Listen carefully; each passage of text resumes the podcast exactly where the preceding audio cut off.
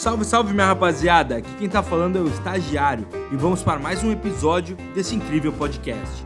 Chega mais, Lucas! Salve, salve minha rapaziada! Sejam muito bem-vindos para o nosso fundo de investimento em direito creditório, a nossa aula sobre FDIC, cara. Um cara bem bacana, assim, tem aparecido cada vez mais, um instrumento bem, bem moderno, bem legal mesmo, e a gente vai entender ele como é que funciona. Bom, o que, que é um FDIC? Antes de tudo, vamos lá. Fundo de investimento, portanto, é aquela sacola de dinheiro que vai investir em alguma coisa, porém ele compra direito creditório. O que é um direito creditório? É um direito de crédito, é um direito de receber.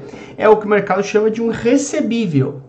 Então, por exemplo, se você me deve dinheiro, eu tenho sobre você, eu, Lucas, tenho sobre você um direito de crédito, um direito creditório. Eu tenho um recebível sobre você. É mais ou menos assim. Para trazer uma, uma ideia bem uh, vida real, vamos imaginar o seguinte: imaginar, não, vida real mesmo é o seguinte, cara.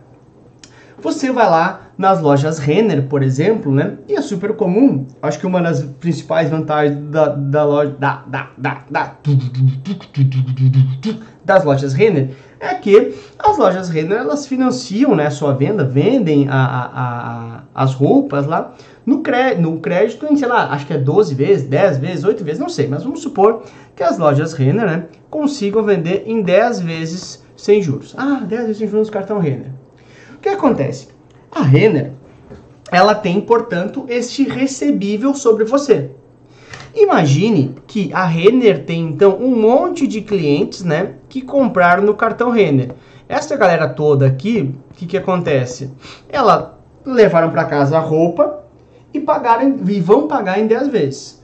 O total que essa galera aqui deve para a Renner no cartão de crédito é um total de 10 milhões.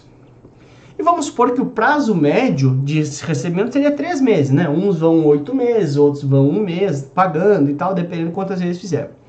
E a Render pensa e fala assim: nossa, meu, uh, a galera já levou a roupa, comprou, claro, né? E só que vai demorar muito para me pagar no cartão. Então, eu gostaria de pegar esse dinheiro, ligar para a galera e falar assim: "Ô, oh, quem sabe tu antecipa teu pagamento?". É óbvio que o cara não vai antecipar, porque ele financiou sem juros, né? e porque ele justamente comprou lá na Renner, muito provavelmente por ter essa vantagem. Não adianta você falar assim, oh, antecipa, aí o cara não vai antecipar. Então o que, que a Renner faz? A Renner tem esse direito creditório. Isso aqui é um direito creditório da Renner, direito de crédito que a Renner tem so, uh, em, em relação aos seus clientes. É um recebível que a Renner tem. Assim como você, quando passa o cartão ali no supermercado, gera um recebível. Ah, o, supermercado tem recebíveis no cartão. Quando você vai almoçar, gera um recebível para o restaurante. Assim vai, é um direito de crédito. Então a Renner não consegue ir nos, nos carinhas e falar para antecipar. Então o que, a Renner faz? A Renner empacota isso e vende para um FDIC. E fala assim, FDIC, quer me comprar esses 10 milhões? Um fundo de investimento, quer me comprar esses 10 milhões? E o fundo, compro, total é 10 milhões? 10 milhões. Só que é óbvio, para colocar esse dinheiro hoje aqui, ops, viajei. Para colocar esse dinheiro hoje aqui, vai ter um deságio, um desconto. Então, estou inventando os valores, claro, vai depender do risco, etc. Eu coloco esse fundo aqui, ele vende cotas para os investidores, né? Vende cotas para os investidores e junta 9 milhões e 700. Coloca no caixa da Renner 9 milhões e 700 para receber 10 milhões no futuro. Assim, nossa, é demais, eu vou, receber, vou ganhar 300 mil de, de lucro. De novo, eu estou inventando os valores, tá? Só você entender. Então, o fundo de investimento de direitos creditórios, ele vai fazer passo 1. Um, ele fala assim: me deem dinheiro que eu vou comprar direitos creditórios. Claro que ele já fala, estou comprando direitos creditórios da Renner, estou comprando direitos creditórios da, da distribuidora de energia elétrica, que às vezes é muito menos arriscado que a Renner, é claro, né? Porque a luz ninguém deixa de pagar, né? Se deixar de pagar, ficar sem luz. A Renner, o cara já está com vestido ali, vai, vai, pode dar calote, não tem problema nenhum. Então, naturalmente, tem, uns vão ter mais deságio que os outros, ou seja, eu vou cobrar mais de retorno. Né? Porque essa diferença entre os 9,700 e os 10 milhões é o retorno do fundo. Então, o fundo vende cotas, pega a grana, capta a grana para comprar esse direito creditório, que vai ser no futuro recebimento deste fundo. Então, o FDIC é isso, direito creditório é isso. Ok? Essa é a ideia básica. Aqui é só um exemplo com Renner, tem vários outros que fazem isso, normalmente fazem isso. E isso é uma vantagem para a Renner também, porque a Renner teria que pegar isso aqui e fazer um empréstimo no banco. E ela não precisa do banco nesse cenário, que ela pega e entrega para um, um FDIC que cobra menos juros que o banco, entrega para o FDIC os 10 milhões e vai receber à vista esse dinheiro. É negócio para a Renner também, reinvestir no negócio dela lá, tá bom? Então, esse fundo, né, que compra direito creditório, quais são os direitos creditórios mais comuns?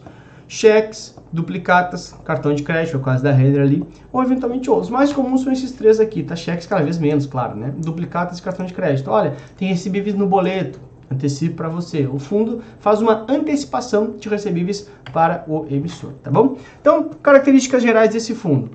Mínimo do patrimônio dele que tem que estar comprado em direitos creditórios, pelo menos sempre 50% tem que estar comprado em direitos creditórios. Não tem valor de aplicação mínimo, antigamente era 25 mil, já caiu, tudo bem? Somente para investidores qualificados e tem cotas que se dividem entre sênior e subordinada. O que quer dizer isso, meu? Sempre que tu tiver cota subordinada, sempre, não é só cota, sempre que falar em subordinada, significa que ele é o último a receber. Tipo assim, o cara que é casado, assim, ah, eu tenho um subordinado, é o último a saber de tudo, tua palavra é a última. É o casamento do cara.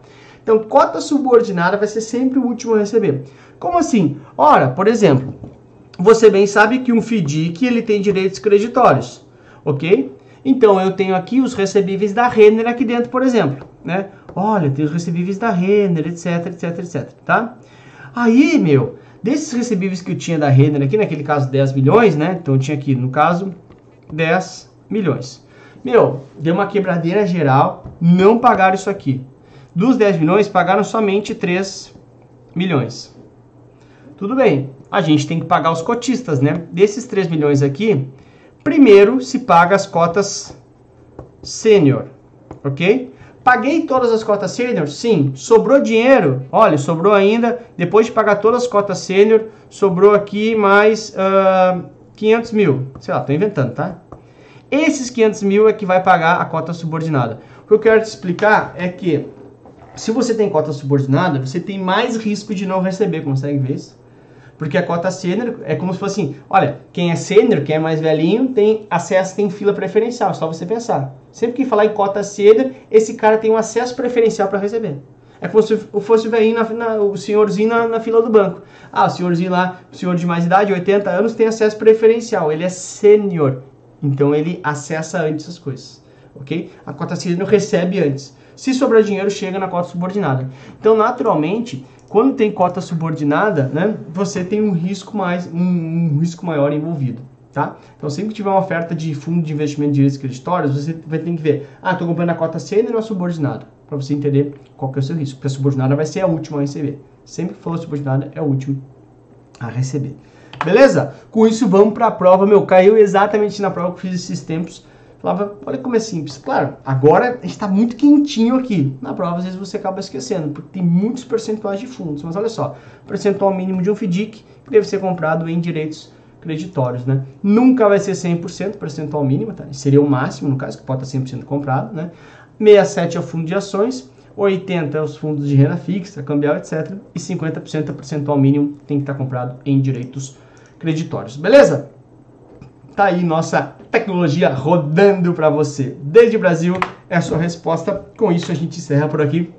Beijo para você, tava muito legal, eu me diverti. Tchau, até a próxima, fui. Espero que vocês tenham gostado da aula de hoje. Não se esqueça de nos seguir nas redes sociais. Tchau, tchau, tubarões!